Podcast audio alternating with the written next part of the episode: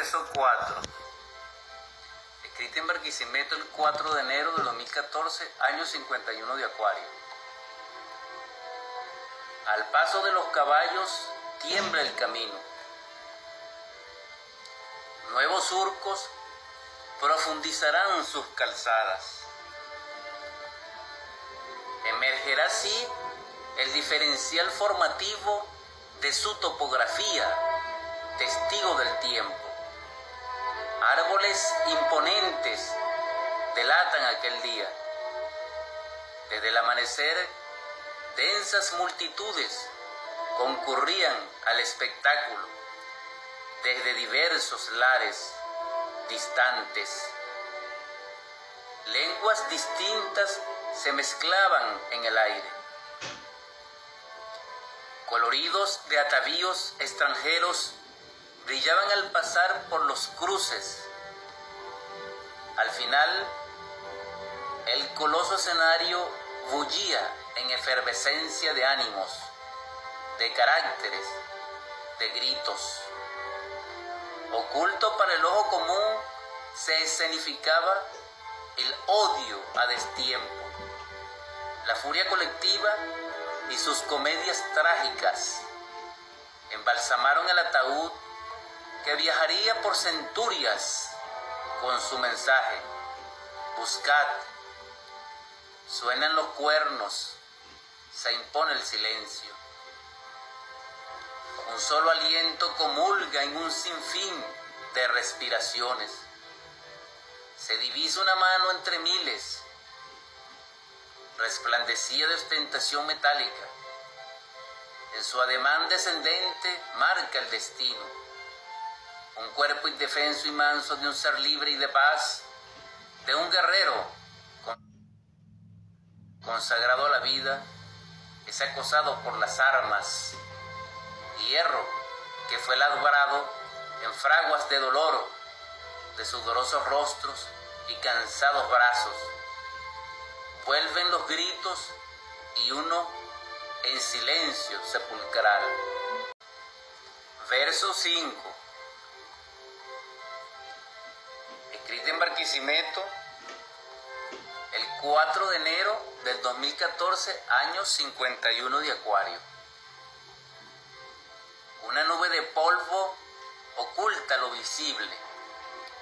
¿Será una tormenta de arena? ¿Acaso será niebla de lejanos lagos? ¿O el velo natural de la tierra que esconde sus tesoros? El viento arrastra el polvorín y lo acerca. Consigo también trae el sonido de muchos cascos y pasos. Los árboles arquean sus ramas, algunas hojas caen, flotan como si lloviera el vergel ya marchito.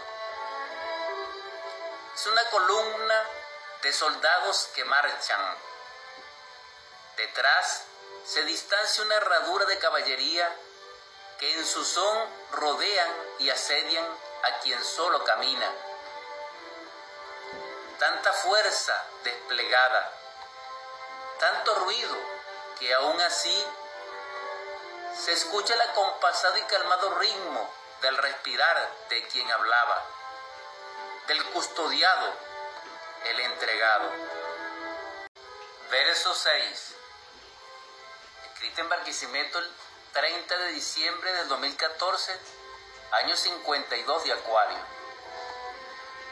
Las rocas que engalanaban la calzada natural, pues parecían losas de antiguas dinastías, enmarcaban ese hálito del oculto que a veces destella. El bruar de los caballos cansados resonaban con esa nota fa que nos acerca a la tierra. Es un centenar de ellos. Desde lo alto dibujan flechas lanzadas que en sucesivo andar arrastraban la fuerza. Queda como recuerdo pocos escudos, algunas espadas, estandartes rasgados y sin númeras heridas. Nadie habla, aunque en sus adentros gritan. Solo respirares llenan el espacio de bestias y jinetes. Cubierta la distancia del desahogo, comienzan a compartir ya avanzada la tarde el bocado y el entusiasmo. Esperanza del mañana aún en curso. Descansan y duermen la mayoría. Otros velan la noche. Quienes ignoran la corriente interna de las vivencias ensoñativas de sus protegidos. Estos continúan batallas oníricas. Las sombras de todos se mezclan y forman un enemigo común. Un viejo gigantesco que tiene como arma letal la inercia y que en su aliento es el soplo frío. Tanto era así que los guardianes en vigilia lo sentían, pues trapasaban esos mundos hasta sus cuerpos erguidos, activos. Arma que quemaba, antorcha de hielo. No hubo sobrevivientes de quienes soñaban. Todavía son estatuas.